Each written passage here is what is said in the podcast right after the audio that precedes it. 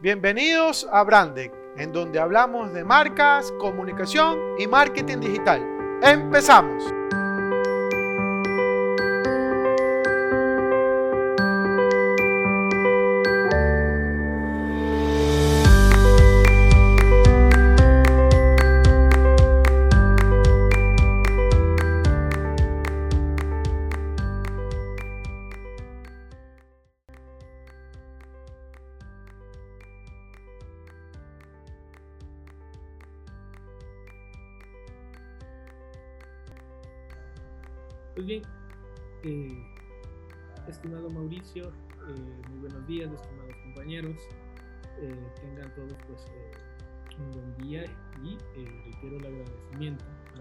Facultad de Diseño y Arquitectura de la Universidad Técnica de Ambato la presentación del día de hoy. Agradecemos por su participación y colaboración.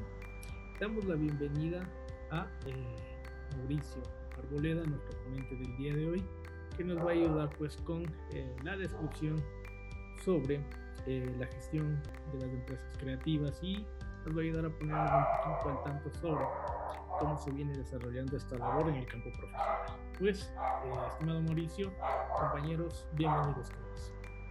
Carlos, ¿cómo estás? Buenos días. Muchísimas gracias por la oportunidad y encantado de compartir con ustedes todo, todo lo que vayamos a conversar el día de hoy. Eh, Carlos, como te dije, me gustaría compartir un ratito la pantalla porque quería conversar de un tema de que siempre hablo cuando doy esta clase de ponencias o clases. Eh, es un tema que a mí me apasiona mucho. No sé si me puedes dejar compartir la pantalla. Con gusto, con gusto. Mientras esto eh, acontece, Juli también nos va a ayudar con la presentación formal de nuestro invitado. Excelente, gracias Carlitos. Eh, bueno, Mauricio, para nosotros es un placer contar con tu presencia el día de hoy. Bienvenido. Eh, de parte de toda la facultad te damos las gracias y bueno, esperamos seguir contando con, con, esa presencia tan importante. Bueno, Mauricio es máster en branding y diseño, especializándose durante el transcurso de los años de marketing digital. Tiene certificaciones en Google, Facebook, eh, etcétera y manejo de marcas eh, y también tiene eh, una especialización otorgada por el mismísimo Joan Costa. Su trayectoria arrancó desde el 2006 creando su propia agencia especializada en creación de marcas, pasando por multinacionales donde su objetivo fue crear las bases del marketing digital, así como también compartir la experiencia de ser parte de una de las agencias de publicidad más reconocidas en el medio. Es creador del servicio branding neuroemocional que se especializa en un conocimiento profundo del consumidor para la creación y gestión de la marca. Exponente reconocido en el ámbito digital, impartiendo cursos en la, en Universidad de Santa María, en la Cámara de Comercio de la Pequeña Industria, en la Cámara de Industrias de Guayaquil, así como brindando cursos, talleres, consultorías personalizadas. Dentro de su carrera también ha trabajado con marcas como el G, Grupo Difares, Sion, etcétera, y bueno, eh, es un resumen cortito para toda la trayectoria que tiene nuestro invitado muy especial el día de hoy. Así que bueno, arrancamos y, puedes empezar, Mauricio. Es un gusto contar con tu presencia. Muchas gracias, Julia. Muchas gracias a todo el equipo de la UTA. Eh, ¿Están viendo mi pantalla? ¿Me pueden confirmar? Perfecto. A ver, les voy a contar algo. ¿Perdón? Eh, sí podemos mirar. Ah, ya, perfecto. Miren, les voy a contar algo. Eh, yo soy diseñador gráfico y yo tuve un inconveniente cuando estuve trabajando con este tema de, vender el producto o el servicio gráfico eh, en mi ciudad. Y durante ese tiempo, en ese inconveniente que tuve, porque yo llego con el cliente y le muestro, mira qué bonito queda el logo, y el cliente me terminó diciendo, no, muchas gracias. Eh, me dio hincapié a informarme, a investigar más, a entender más sobre el tema de la marca. Y esto es rápido y, quisiera preguntarles a ustedes, ¿qué es una marca? No sé si algún valiente se, se atreve ahí a responderme qué es una marca. Claro, con gusto. A ver, Carlitos, cuéntame, ¿qué es una marca? Una marca puede ser una referencia, que puede estar sujeta a una descripción, sea de un objeto, lugar o inclusive una personalidad. Ok, perfecto. Eh, ¿Alguien más tiene algún otro o está de acuerdo con lo que dice Carlos? No sé, ¿alguien, algún comentario? Vamos chicos, que... Dígame Iván.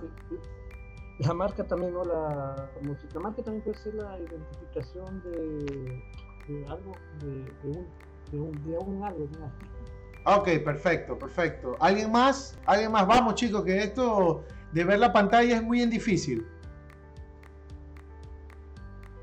Vamos, que conversando. Claro, de eso se trata. Así que hay alguien, algún valiente, Carolina, Carlos, Jorge, Daniela, Marcelo. Alguien más, necesito un comentario más. Venga, vamos. Échenme una. Ese, Carlitos. Listo, Mauricio. Bueno, yo considero que la marca como tal es un signo distintivo, como bien lo decía Iván o, Carlos, mi tocayo, de, de algo. Puede ser un producto, un servicio, un, brand personal, pero es algún elemento distintivo, un signo distintivo que lo hace diferente del resto. Ok, perfecto. A ver, miren, ustedes tres han dado formas diferentes de llamar a una marca. ¿Ok? Existe una etimología o una epitología de la marca en la RAE. Ustedes pueden buscar y, y encuentran que es una marca y aparece lo que dice. Pero al final del día, una marca es esto. ¿Qué consideran dentro de la imagen? Que el príncipe eh, Guillermo, creo que se llama, está haciendo una mala seña, ¿verdad? Sí, ¿no? ¿Verdad? ¿Sí? ¿Verdad? Ya, ok. Pero en realidad lo que está haciendo es esto. Está claro eso. Lo que pasa es que la marca termina siendo una percepción. Y esa percepción es el problema para gestionarla.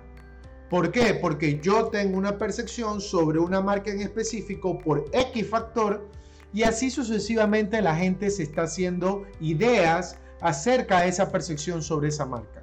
¿Por qué? Porque al final del día hay una experiencia detrás en la cual te explica qué se trata la marca.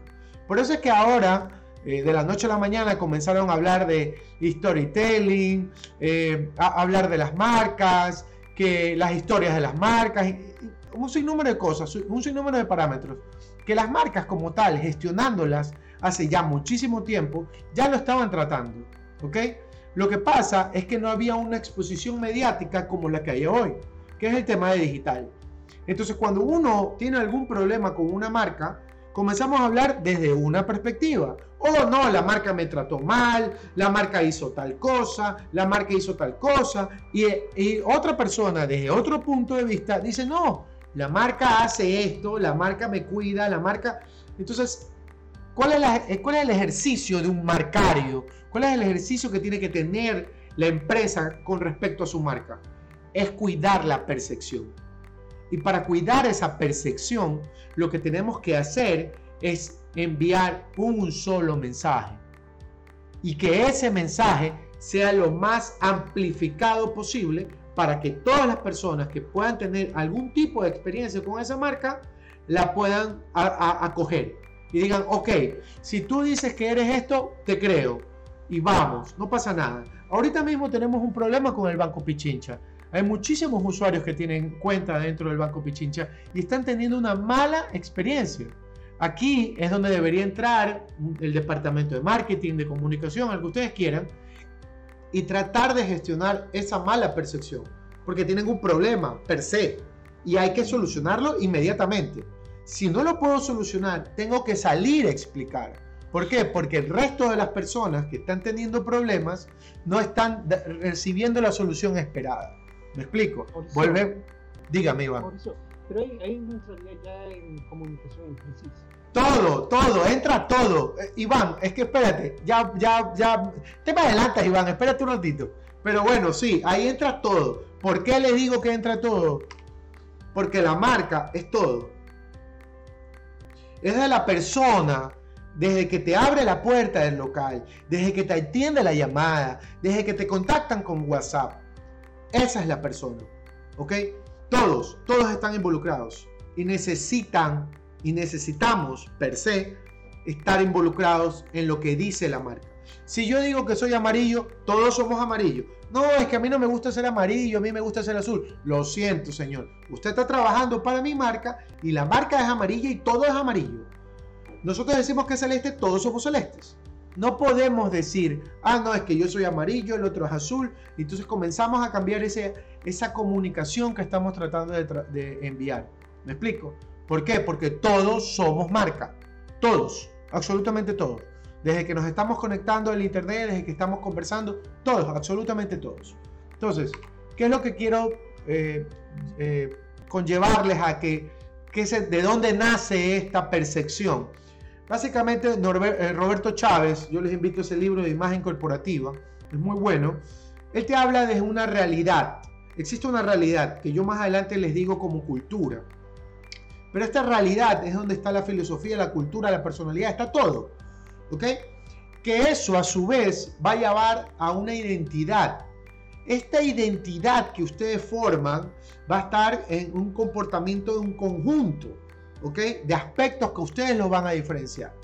¿Por qué? Porque Carlos Nájera, Iván Álvarez, Carlos Suárez, Julia Mena, podemos tener hasta los mismos nombres homónimos, pero no nuestra identidad. Y ese aspecto marcario es lo que nosotros tenemos que conllevar a todas las personas que involucran.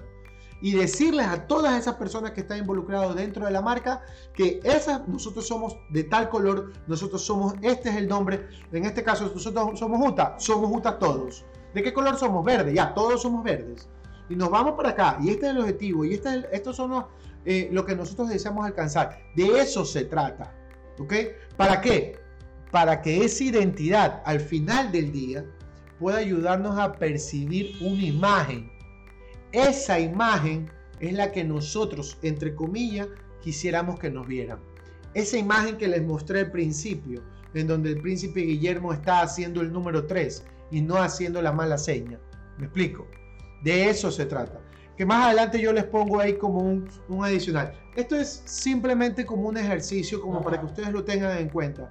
Yo lo tomé de un ejercicio donde yo trabajo y, hablamos de cuatro factores. El, tema de la infraestructura, el tema personal, la organización como está y el tema del equipamiento. El tema del equipamiento puede ser desde la tecnología, desde los equipos o los insumos y demás. Pero cada uno de ellos está involucrado y tiene que existir. Y cada uno de ellos tiene que entender que la marca vive por ellos muchas de las personas que hacen eh, economía o que están dentro del departamento eh, eh, legal, muchas veces no tienen conocimiento de eso y creen que, ah, no, es que hay gente del departamento de marketing que se carga. No, no, no funciona así. Todos somos marca. Entonces todas las personas que están involucradas en esa empresa tienen que, per se, saber acerca de la marca. ¿Y qué es lo que tenemos? ¿Qué producto? No tienen que sabérselos de memoria, porque quizás en mi caso yo tengo muchísimos productos, tengo más de 300 productos a la venta.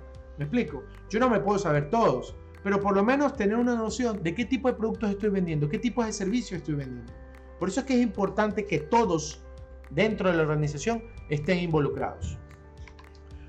Y como les decía, yo les añadí este tema de posicionamiento. ¿ok? hay algo que les decía, existe una cultura donde nace, es el origen de, esta, de esta marca como tal, en donde genera esta identidad y en donde tratamos de proyectar esa imagen que nosotros queremos. No es la que los otros perciben, no, nosotros queremos para que cuando nos perciban hablen con ciertas características. ¿Y para qué? Para que al final del día tratar, entre comillas, posicionarnos en la mente del consumidor. ¿Por qué? Porque toda la toma de decisiones se encuentra en la mente del consumidor. Absolutamente todo. Por más que ustedes le digan, no, es que le ponen corazón. No, no, no, todo está aquí. Todo está aquí. Se necesita estar investigado, necesita tener un conocimiento de causa. ¿Por qué te eligen a ti? ¿Cuál fue el motivo o la circunstancia por la cual tengan una buena experiencia? ¿Me explico? ¿Tienen buenos profesores? ¿Tienen buena malla curricular? ¿Qué son? ¿Qué es lo que ustedes tienen? ¿Qué es lo que llama la atención a diferencia del resto? Necesitan ustedes saber. ¿Y cómo, cómo ustedes lo conocen? Investigando, saliendo, hablando, estando en la calle, hablando con la gente. Oiga, ¿qué le parece tal cosa? Sí, y la gente que te comienza a hablar y te comienza a contar. Desde la perspectiva tú de investigador, y creo que en su gran mayoría sí, tienen muchísima experiencia haciendo investigaciones y sobre todo metodología de la investigación, eso les va a ayudar a ustedes millón, ¿ok? Entonces, a mí me gusta siempre atacar estos temas antes de empezar cualquier conversación, porque a veces nos olvidamos que estamos aquí por una marca, sea marca personal, sea marca empresarial, sea marca de una fundación, sea marca de lo que sea. ¿Por qué? Porque todos somos marca, todos estamos comunicando. Eh, como último, les invito, si tienen oportunidad, eh, visiten mi, blog, hablemosdemarcas.com. Pueden seguirme en mis redes sociales, branding, su guion branding. Tengo un podcast que se llama Branding, Hablemos de Marcas. Pueden escucharme, hay muchísima información que he hablado acerca de temas de emprendimiento, de gestión de marca y demás.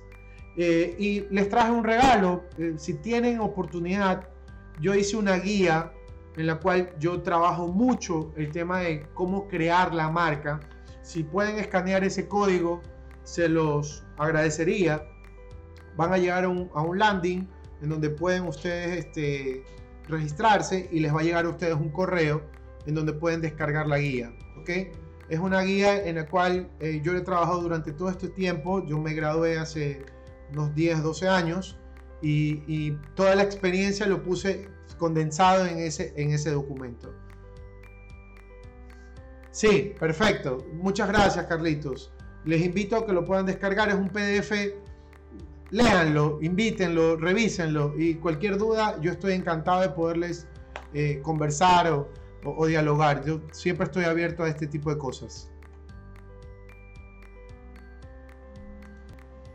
Eso, eso sería de mi parte, Carlos. Perfecto, gracias. Ah, hola Julia. Qué gusto. Sí, muchas gracias por tu intervención. Es bastante interesante la perspectiva que tan realista que nos planteas de la marca, ¿no? Con ejemplificaciones que en realidad la estamos viviendo el día a día, como lo que comentabas del Banco de Pichincha, yo creo que a todos nos llega, ¿no? Sí. Eh, sí, sí. Y, no, siempre es bueno, ¿no? Contextualizar lo que la marca en relación a la realidad a esta cuestión de ser ecuatorianos. Y, bueno, no, agradeciéndote un montón también por el regalo y, estás invitado para que vuelvas a ser parte de, estos, de estos espacios ¿no? académicos, para que vuelvas a intervenir. Ha sido un gustazo y por inyectarnos también gracias a esa energía. A veces cuesta un poco, ¿no? Comenzar los días, pero con, con esa energía que tú también nos has transmitido, y bueno, te agradecemos un montón. Ha sido un gustazo, Mauricio. Muchas gracias. No sé si tengan alguna pregunta, eh, por eso traté de. Sí, me, me gustaría. Abrimos el banco de preguntas. ¿Alguien tiene alguna duda, algo que desean comentar? Eh, claro, eh, con gusto, más bien, gracias Mauricio. Sí, eh, verdad, siempre es falta esa inyección de, de, ánimo. Pues bueno, con gusto. Eh, la consulta que teníamos, amigo Mauricio, es acerca de eh, las empresas en el mercado nacional y eh, un empresario nuevo, un empresario en industrias creativas, nosotros, cómo podemos participar de este mercado, entendiendo que sí existen empresas posicionadas y existen empresas pues que ya dominan el mercado. Cómo nosotros podríamos intervenir de este mercado y cómo, no sé, advertiríamos de la situación actual frente a estas empresas posicionadas. Bueno, eh, les voy a comentar algo. Eh, realmente hay que trabajar mucho, mucho, mucho, demasiado. O sea, es una cosa que eh, es muy difícil, ¿ok? Pero aquí entra el tema de dónde ustedes se quieren posicionar. ¿ya? Porque por más de que tú digas, no, yo quiero ir a pelearle a las empresas grandes, es muy difícil que tú puedas estar dentro de esa liga, Y, no es porque no tengas la capacidad, sino por muchísimos factores en los cuales ustedes quizás eh, se den cuenta en, en el trayecto que están trabajando. ¿Y por qué les digo esto? Porque realmente si tú te posicionas en un nicho, y defines tú como marca quién eres y en qué eres bueno, se te va a hacer a ti mucho más fácil poder eh, posicionarte dentro de ese nicho.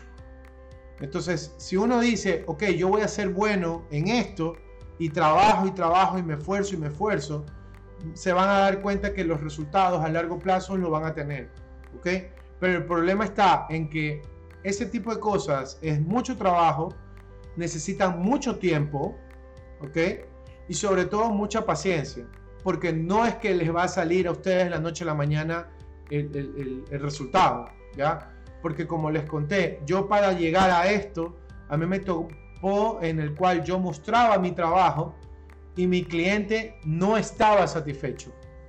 Al final del día lo terminé perdiendo, pero lo perdí y al final comencé a aprender que el tema de la marca tenía que ver con percepción y yo eso no lo sabía en ese punto. ¿Me explico?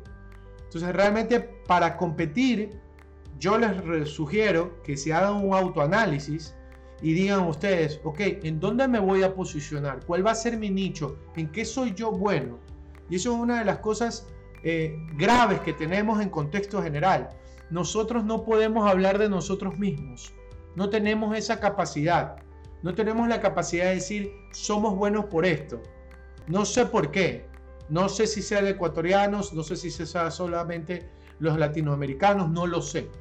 Pero no, no me he dado cuenta que no, no tenemos esa capacidad de decir, ah, no, yo soy bueno en esto y malo en esto. O no, no tenemos eso, no sé por qué.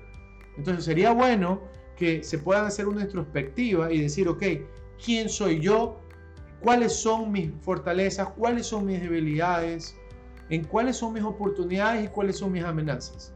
¿Para qué? Para que eso les ayude a largo plazo a posicionarse y decir, ok, yo voy a trabajar en esto y aquí me voy a hacer bueno. Entonces, cuando yo sea bueno en este nicho, el resto va a comenzar a hablar de mí. Ah, mira, ve, él, él es bueno en tal cosa él hace tal cosa bien. Entonces la gente le va a tocar la puerta. Entonces le va a decir, oiga, ¿usted sabe hacer esto? Claro, pero también puedo hacer esto y esto y esto y esto y muchísimas cosas más. Pero mi sugerencia, descubran primero cuáles son sus oportunidades, cuáles son sus debilidades y de ahí busquen el nicho. ¿Para qué? Para que eso a ustedes les brinde. Y obviamente quizás buscando el nicho se vayan a dar cuenta de la realidad. No hay nicho y no hay nicho y, te quedas así, en blanco. Eh, estás caminando y te caíste. Y wow, ¿qué pasó? No hay nicho. ¿Qué hacemos? Dámosle la vuelta. ¿Para dónde vamos? Que nos pasa a todos, por favor. No es que ustedes son los únicos o, los que, a las historias que ustedes puedan saber van a ser las únicas. No, a todos nos pasa. Todos nos pasa, absolutamente a todos. Justo, eh, Mauricio, muchísimas gracias. Y uh, bueno, para sumar algo, ¿no? E, es verdad que la falta de decisión en un diseñador pues es, crítica y si aquí no hay quien te empuje pues no caminas, eh, tiene que ser uno mismo. Eh, recordaba yo, alguna vez estuvimos en, en, la Casa de la Cultura, había el lanzamiento de un libro de Estelina Quinotoa y participé así rapidito de una conferencia de unos señores colombianos que les perdí el rastro. Ellos veían a los diseñadores gráficos y seleccionaban los perfiles según las habilidades lo interesante es que nosotros como diseñadores no lo vemos, pero gente estratega, gente de otro campo sí. Entonces ellos referían, voy a escribir acá, perdón, en el chat el término, es V-R-I-S, BRIS. Así le llaman al diseñador gráfico. ¿Qué quiere decir esto? Valioso, raro e imperfectamente sustituible, porque dicen que no hay dos iguales recalcando los puntos que ha tomado Mauricio hoy para la disertación. Miren, es así con ese término eh, como los estrategas eh, refieren a los diseñadores. Valioso, raro e imperfectamente sustituible. BRIS. Yo me quedé pensando en este término y la relación que, que describían ellos del diseñador y las funciones que tiene me pareció increíble, puesto que el diseñador no ha visto, eh, más allá del campo gráfico, las posibilidades que como interventor puede referir a las empresas, a las entidades y el servicio que puede llegar a manifestar. Entonces, ellos aclaraban que sí, un diseñador puede ir más allá de lo que propende con, eh, con su filosofía o su accionar. Un diseñador es un ente participante de un colectivo, de un grupo, de una sociedad y puede ser muchísimo bueno el aporte o valioso el que refiera una vez que se conozca. Y ahora que Mauricio nos dice que pues sí, los diseñadores tienen que conocerte, conocerse, mirarse bien y referirse en, una disciplina. esto pues ayudaría a advertir de estas posibilidades y que abramos un poquito los ojos y veamos más de lo que podemos proyectar. Oye Carlos, lo que pasa es que eh, a mi parecer el tema de, del diseño gráfico per se como tal eh, no se le ha dado la suficiente gestión. ¿Ya? Y no se le ha dado la suficiente gestión porque creo que en algún, en un momento, como tú dices, somos imperfectamente eh, sustituibles. No nos ponemos de acuerdo. En contexto general, ¿eh? y, y, quizás eso es lo que no nos demanda a nosotros como un grupo, un colectivo, en donde el cual tenemos que hacer respetar que hay una gestión detrás, ¿ya? Porque lamentablemente el diseño gráfico se lo ha malinterpretado y han considerado que es eh, hacer bolita y palito y, y, ya, o sea, ponerle colores y eso fue lo que se entrega. Y, realmente eso no es así, porque si no cualquiera lo haría y no se trata de eso, me explico. O sea, se trata de una gestión, hay alguien detrás, alguien que está pensando a través de una información que ha recabado para que pueda plasmar esa información dentro de un grupo eh, eh, específico de comunicación. Entonces realmente eh, a mí me parece que falta mucho la gestión desde la parte académica hasta, hasta, hasta el mismo profesional cuando ya sale, ¿no? Donde diga, ok, ¿qué voy a hacer? ¿En qué me voy a especializar? Y si voy a hablar de marcas como yo, el loquito que habla de marcas.com todo el tiempo, porque cuando busqué en internet yo puse branding y apareció una, una empresa que hablaba de branding, pero no es que hablaba de branding, sino que hacía actividades BTL. Entonces dije, no, ¿por qué no hablamos algo de verdad, que es cómo gestionar una marca? No simplemente hacer actividades BTL. Muy amable amigo, muchas gracias. Uh, me parece que Sí, dejaron unas preguntas. Alcancé a. Está por ahí una preguntita Sí, Diego, muchas gracias, Diego, por tu pregunta. Cuando una marca falla, es mejor, me imagino que es matarla, porque escribió Carla, pobrecito. Mata. ¿Mande? Me parece que es crearla, creo. No, creo que es mata, eh, matarla, ¿viste? ¿Viste? matarla o rediseñarla. Oye, mira, eh, este, ¿cómo es? Eh, Diego, la verdad, la verdad, te voy a ser muy sincero. Eh, depende mucho. Depende mucho de, realmente cómo ha sido esa gestión. Si realmente ha sido un desastre por completo, usted cierre el, cierre el local, apague la luz y váyase. O sea, si ha sido una cosa totalmente estupefacta, o sea, big money, ¿ya? Una cosa así. Estafa a, radiar, ya. Entonces, ¿sabes qué? Sí, tengo que cambiarle el nombre porque Big Money no, no, no, no, me va a funcionar, ¿ya? Ahí te voy a recomendar rediseñarla, cambiarla por completo, nombre, todo. Pero, pero no es tan así, no, no, no pasa eso, créanme, no pasa eso. Nosotros los ecuatorianos, por la experiencia, nos olvidamos mucho de algunas cosas y nos olvidamos rápido. Nos olvidamos muy rápido. Entonces no sé, quizás un, intentar hacer algún tipo de actividad de comunicación les va a permitir a ustedes tener una mejor percepción y cambiar. En algún momento, yo no sé si se acuerdan, quizás ustedes sean jóvenes o sean viejitos así como yo, eh, había una publicidad de Belsao en donde salía y, y perdía perdón disculpen, nosotros nos hemos equivocado, etcétera, etcétera. Y, de repente, wow, los compró Movistar. Y ahí te diría, bueno, se equivocaron y los compraron, pero tuvieron esa oportunidad. Pero, pero no, siempre hay que ser muy franco. Ahora mismo con el tema de las redes sociales podemos ser muy francos, podemos hablar muy claro, podemos decir y transmitir lo que ha pasado. Y, y basado en eso, poder ayudar a las personas. Entonces yo no creo que de por sí matarla, matarla, sino más bien intentar, si se puede, gestionar una comunicación acorde a lo sucedido y basado en eso, pues, eh, mejorar, pues, ¿no? Pues muchas gracias, Mauricio. Y bueno, te parece que no puede intervenir. Ah, una pregunta tenía Mauricio yo. Hola, Iván, ¿cómo vas? en el caso que tú dices, todos deben ser marcas todos deben ser marcas. Pero, ¿cómo llegar a ese que todo se marca? ¿Qué estrategia se puede utilizar? Oye, esa es una excelente pregunta porque ese tipo de cosas lleva a lo que ahorita se conoce como employer branding. ¿Ya? Employer branding quiere decir que todas tus personas que trabajan contigo son marca. Y al ser marca, cada uno tiene una personalidad. Y lo que tú le estás dando a ellos es una herramienta de comunicación. ¿Qué es lo que puedes hablar y qué es lo que puedes decir de tu marca? Controlas el mensaje. Y obviamente ese employer branding no tiene que ser obligado. Tiene que ser, tiene que estar apalancado con un grupo de personas que estén de acuerdo con tu idea para que de esa manera puedan comunicarlo lo más transparente posible. ¿Por qué? Una pero una estrategia para no ser obligado. ¿Para no ser? Obligado. Obligado, es muy difícil. No, no va a pasar. Porque el que realmente te quiere, te va a decir yo te apoyo. El que no, muchas gracias, buenas noches, disculpe que estoy haciendo mis cositas aquí de la oficina. Es en serio. Y aparte, está bien. Tú no puedes, eh, entre comillas, hacer todo el mundo está feliz. Muy feliz. No, no, no pasa. No pasa. No pasa. Ni siquiera en Google, ni siquiera en Apple, ni siquiera en Microsoft.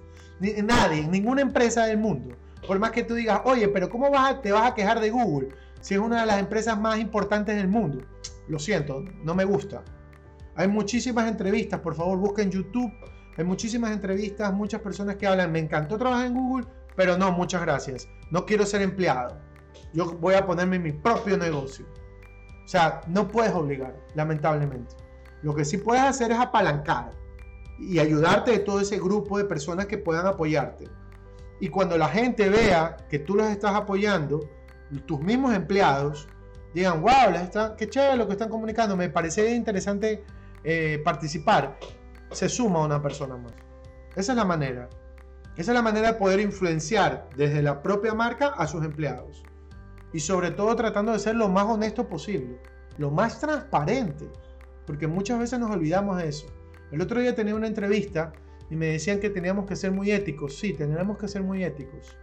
Si es que está dentro de tu valor marcario, que se supone que sí. Porque yo no voy a vender agua con, con plomo y venderla con, a, a, millar y surgir, pues, ¿no? Porque estoy preocupado por la ciudadanía, pero así existen todo tipo. Entonces, no puedes obligar. Lo que puedes hacer es incentivar. Incentivar con ese tipo de planes, incentivar con las personas que puedan participar. De eso se trata. Listo, Mauricio, gracias. Seguro. Mauricio, una pregunta. Cuéntame, Carlitos, cuéntame, cuéntame. Lánzala nomás, sin miedo al éxito, papá. Mauricio, sin duda lo más enriquecedor de una charla es justamente uno llenarse de esa experiencia que cada uno tiene, ¿no? Eh, tú nos planteas o, nos dejaste esta guía para la creación de, una marca. Dentro de tu experiencia, ¿cuál de esta, de esta metodología que tú planteas o quizá, que, quizá de, de estos pasos que tú planteas y en la práctica es la que genera más conflicto con los clientes? Porque ponerlo sobre papel es muy sencillo, entre comillas, ¿no? Decir, yo sigo el paso 1, el paso 2, el paso 3 y está hecho. Pero en la práctica, quizá desde tu experiencia, ¿qué es lo más complicado al momento de plantearle al cliente de esta manera se van a hacer las cosas? Eh, Carlos, excelente pregunta. A mí me pasó, yo estaba trabajando en Puerto Viejo y yo llego a Puerto Viejo y le digo, no, mira, vamos a hacer esto, esto, esto, esto, esto. Pero ese, este paso, paso a paso, me olvidé de comunicarlo bien llega el punto en el cual el cliente no quería hacer eso. Pero yo, le, yo en mi cabeza había dicho, sí, efectivamente, esto, esto, esto es paso uno. No lo había comunicado bien. Entonces cuando yo comencé a hacer mi trabajo y él recibió eso, dijo, esto yo no lo esperaba. Entonces el conflicto que tú tienes con el cliente, con la persona que vas a trabajar, es que cuando estás conversando no le explicas el proceso. Que ese es uno de los grandes problemas que tenemos todos. No tenemos una metodología de pasos, una metodología de procesos. Entonces, cuando estamos hablando con el cliente, tú le tienes que decir, a ver, si usted quiere hacer esto, yo voy a hacer esto primero. para que este resultado me dé como consecuencia el siguiente paso. Y así sucesivamente. Si el cliente está de acuerdo, ha cerrado el contrato. Si no, muchas gracias, no se haga problema. Porque esos clientes que tú me estás contando que te pueden dar conflicto no sirven para nada. Y te lo digo por, te lo digo por experiencia. Hermano, pierdes tiempo, eh, te rompes la cabeza. La gente no le presta atención, no valoran tu trabajo. Porque eso son horas, ¿eh? Aquí nadie te cobra por hora. Nadie te dice, oye, yo te voy a cobrar 80 dólares la hora. Ah, uy, no, mira. No, no, nadie te dice eso. ¿Me explico? Eso es un proceso, es un, tiempo en el, el cual tú estás invirtiendo para dar un resultado. Entonces, eso es uno de los grandes problemas. Y ahorita que me haces acuerdo, cuando yo estaba dando clases en, la en, las universidades, eso me dicen, el proceso, el proceso falta mucho. Aquí no tenemos una metodología de pasos. Entonces, si yo les digo a ustedes cuánto me van a cobrar por un logo, ustedes me dicen, bueno, te voy a cobrar 50, 60 dólares. Y yo te digo, bueno, está bien, pero eso te va a cubrir tu proceso. Porque yo les decía, oye, para hacer un proceso de hacer un logo, tú te puedes ir a la playa, comerte un ceviche, tomarte tres cervezas, regresar y hacer el logo. Y hiciste el logo. Ese es tu proceso. ¿Cuánto te cuesta eso? Irme aquí, tengo que pagar peaje, 2 dólares, y de vuelta, el ceviche 15 dólares, las tres cervezas completas 50. Ah, y estás cobrando 50 por un logo. No te, no te cubre eso. Entonces tiene que ver mucho con el proceso, con el paso a paso. Mientras nosotros más explicamos, es mucho mejor para que la persona que lo percibe diga, ah, ok, él va a hacer eso. Y si no lo percibe, volvérselo a repetir. Voy a hacer esto, este es el resultado, este resultado me va a dar como consecuencia el siguiente paso y así sucesivamente. Para que esa persona perciba que el servicio que está pagando es, eh, está acorde a lo que, al costo, pues, ¿no? Perfecto, gracias. A la, a la hora, Carlito, no te preocupes.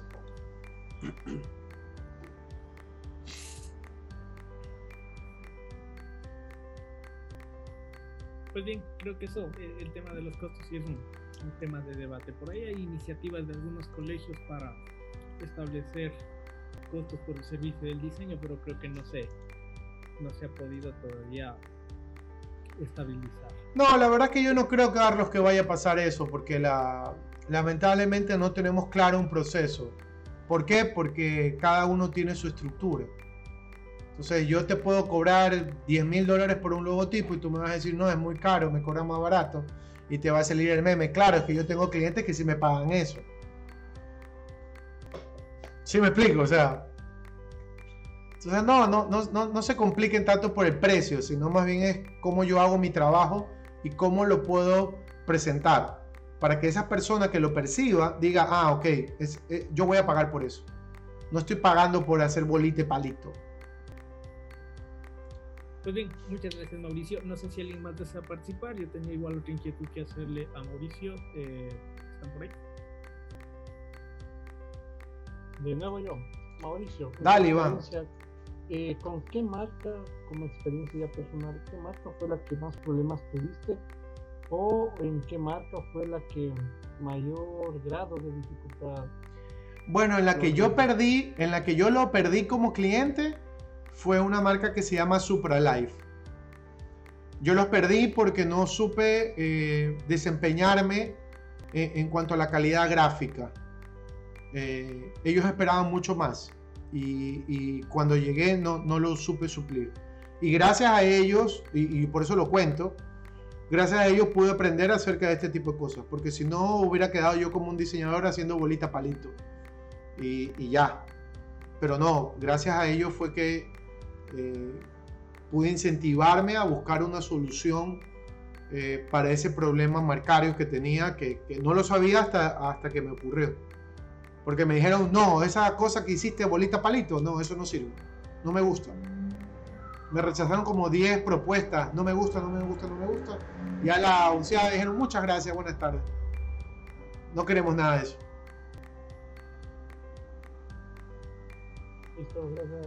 Por si acaso, ellos son una empresa eh, que cuidan el banano, ¿no? Eh, nosotros les habíamos hecho una investigación y ellos utilizan un plástico que proteja el banano cuando lo exportan. para que no se dañe, no se manche. No Y nosotros habíamos hecho una investigación de mercado. Muy buena, salió perfecto todo eso. Pero nos equivocamos, me equivoqué ahí en ese, en ese paso a seguir de esa renovación. Estimado Mauricio, eh, retomando el tema de eh, marcas nuevas, marcas de emprendimiento, eh, ¿cuáles serían las pautas tal vez o algún consejo para iniciar con marcas que se pretenden lanzar al mercado o que van a participar de un mercado? Primero, localmente y pues como cualquier marca, con alguna idea de expansión. Bueno, yo lo que aconsejaría, lo primero, es encontrar un buen nombre, ¿ya? Porque como dice Joan Costa, lo que no tiene nombre no existe. Entonces ustedes necesitan un buen nombre, se necesita per se un buen nombre. Un buen nombre no quiere decir Nike, ¿no? Porque yo les digo Nike y ¡pum! Ya la cabeza, el visto. Se acordaron toditos.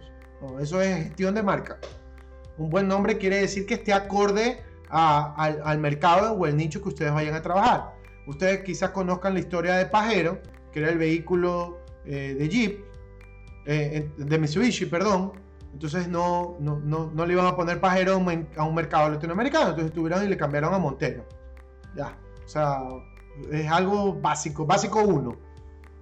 Eh, pero más allá de eso, mi sugerencia siempre va a ser que puedan investigar bien al mercado, que lo puedan conocer, que lo puedan distinguir, que puedan saber cuáles son los requerimientos, sus necesidades, porque realmente creo yo que son una de las cosas que más faltan en, cuanto a investigación y nos olvidamos muchísimos. ¿Por qué? Porque dicen entre comillas, no, ya lo conozco, ya lo conozco, ya sé lo que voy a hacer. Mentira, o sea, no lo sabes. Y después te estás quejando porque no vendes. O sea, realmente, exacto, Mitsubishi Montero, correcto, Carlos. Entonces, no lo sabes, no lo conoces. Tienes que investigarlo, tienes que salir a la calle, tienes que ver. Pero ¿saben qué es lo que pasa? Nadie hace eso. y nadie lo hace porque nadie tiene tiempo. Nadie lo hace porque todo el mundo quiere un resultado inmediato. Nadie lo hace porque nadie está pensando en marca. Nadie está pensando en construir una marca. Todo el mundo quiere vender rápido. ¿Por qué? Porque necesitamos plata. ¿Por qué? Porque estamos con necesidades económicas. Entonces realmente el que está pensando en eso es el que la pegó, el que la pegó, wow, la pegaste. Y dices, ok, ¿cómo hago ahora para vender más y mejor? Y ahí recién aparece alguien de publicidad y le dice, oye, no, es que tú tienes que construir una marca. No, es que tú tienes que hacer publicidad, tú tienes que mandar un copy eh, enganchador, o sea, sin número de cosas. Pero, pero mi sugerencia siempre va a ser esa, que puedan investigar, que puedan conocer mejor el mercado, que puedan despejar sus dudas. Quizás ustedes tengan claro cuál es el, mercado, pero al final se dan cuenta que con una investigación le corrobora lo que ustedes están diciendo. Pero la verdad no pasa, es, es la verdad. Uno se esfuerza, yo me esfuerzo en decirle, investiguen, investiguen. No, no pasa, porque tenemos una urgencia económica que suplir. Y esa urgencia es vender. Entonces, más allá de eso, yo te diría, ¿sabes qué? ¿Por qué no te tomas un curso de ventas y aprendes el método AIDA? Entonces ahí ya tú puedes vender más y, ahí recién te vas a acordar de la marca. Pero son cosas que he visto y, y pasan a diario. No, no, no, no es algo que uno quiere, pero ocurre. Tengo una pregunta, Mauricio, buenos días. Hola, Fernando, ¿cómo estás? Lánzala, sin miedo al éxito, papá. Chévere. ¿Cuál es tu, aproximación al cliente una vez que él, muestra interés en un, en un, proyecto, en realizar un proyecto de branding, digamos? O sea, la aproximación sería en dos casos, mediante correo electrónico y mediante una llamada. Mira, en ese caso, por ahorita mismo, por el tema de la pandemia, eh, ahora todo el mundo se hace este tipo de conferencias, de reuniones. Eh, yo creo que normalmente te pueden escribir por redes o te pueden mandar un correo y tú automáticamente estás llamándolo por teléfono, un poco para escucharlo, anotar. Y, y en esa conversación yo les voy a dar ahí un tip que es anoten todo. Porque en ese mismo rato les están diciendo, este es mi mercado, esto es lo que yo vendo, a esto cuánto lo vendo, todo, todo. Y ya para mañana quieren la cotización. Entonces ustedes se quedan así en blanco. Oye, pero espérate que estoy conversando contigo. Pero no, no pasa eso. Ellos quieren rápido, resultados rápidos. Entonces ese, ese resultado rápido es el que conlleva a que tienes que estar anotándolo todo. Entonces cuando pasa eso, yo sí sugiero, ok, me gustaría tener una reunión contigo y hacer un pequeño brief, entre comillas, y llenar los campos que a ti te parezcan convenientes, que te van a ayudar a ti a hacer una buena cotización. Porque eso es lo que están buscando, una cotización. ¿Cuánto les cuesta tanto? Y justamente a ese punto iba. Y en el momento de, establecer una cotización, a nosotros nos ha pasado que, que enviamos una cotización y, no volvemos a saber del cliente. Por eso hemos decidido entregar las, las cotizaciones en, reuniones presenciales o en reuniones virtuales para poder explicar, como tú decías, todo el proceso y venderles como un proyecto todo muy, muy cargado y marcado para que ellos entiendan que no es nomás de votar un precio por votar. Entonces, ¿Cómo haces tú? ¿Es similar o...?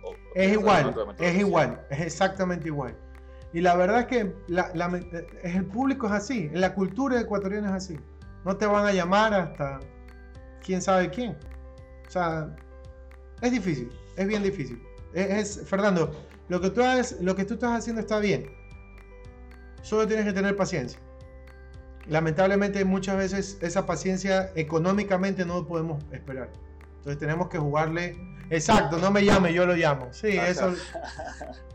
es la verdad. se, pueden, se pueden perder algunos clientes, pero de pronto van a llegar después los indicados, ¿no? Correcto. Que a veces toca arriesgarse a hacer eso.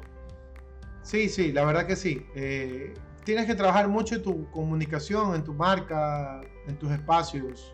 Ahora mismo las redes sociales son, son un buen espacio para trabajar y, que tengan una página web. Es algo que, que muchas personas se olvidan. Tener un mauriciololeacosta.com es, es, bastante bueno porque la gente te visita y, y, ve quién eres.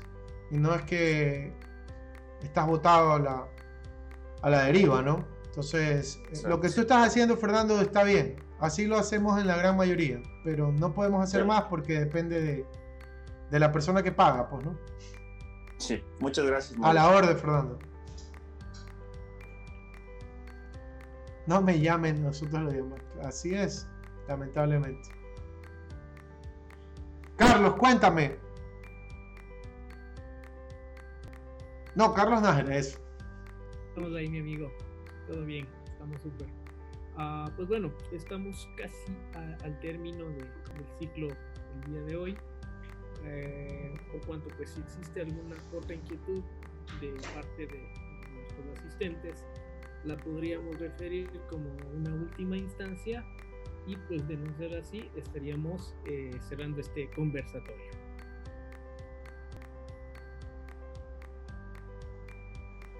Mauricio, una última pregunta. Dígame, Carlitos. Eh, en el argot común, eh, el precio, lo que se le cobra al cliente depende del, del pato. No, depende de tu proceso. Siempre va a depender de tu proceso. Sí, lógicamente, yo me refiero al tema de que existen clientes que lógicamente sabemos que tienen un alcance mayor o que quizás nuestro proyecto va a tener un alcance mayor y que quizá por eso el precio podría ser más elevado, por el alcance que podría llegar a tener ese proyecto. Sí, pero si tú... Iría en función quizá de los objetivos que tiene la empresa como tal al momento de contratarnos para el desarrollo la gestión de estas marcas. No, porque yo te voy a decir, si tú me dices eso, entonces tu, tu proceso siempre va a cambiar.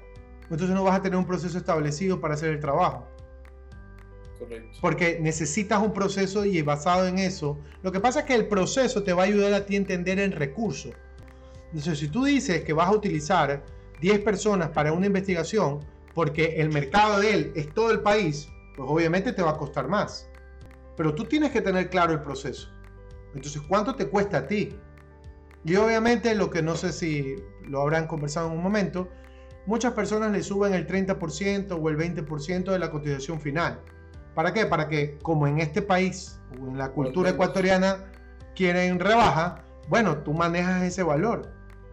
y puedes hacer esa rebaja para que no estés al límite y digas, uy, no, voy a perder. No, ok. ¿Por qué? Porque, ah, bueno, ahí entro en otro tema que es el tema administración y quizás ustedes sean más expertos en eso. Pero si tú guardas ese 30%, tú ahí lo que estás haciendo es publicidad, estás guardando cuando no tengas clientes, estás guardando si tienes que pagarle a, tu, a tus empleados. Para eso sumas ese 30% también. Porque ese margen lo vas a guardar, entre comillas. No te lo vas a comer. ¿Por qué? Porque tú el precio original, tú ya le estás poniendo una utilidad de ganancia. ¿Me explico? Entonces ese 30%, eso es teoría, eh, Carlos, lamentablemente es así. La teoría que te estoy contando, pero cuando me toca clientes en los cuales están dependiendo de pacientes, por ejemplo, es muy difícil decirle aguarda el 30%. No, lo que pueden guardar es el 10% o el 5%. Porque eso les va a ayudar a ellos al próximo año tener publicidad. Porque están guardando ese puchito. Perfecto, gracias. A la orden, Carlitos. Pues bien, eh, estimado Mauricio, eh, queridos asistentes, pues Agradecemos la participación y la colaboración en este conversatorio a esta hora.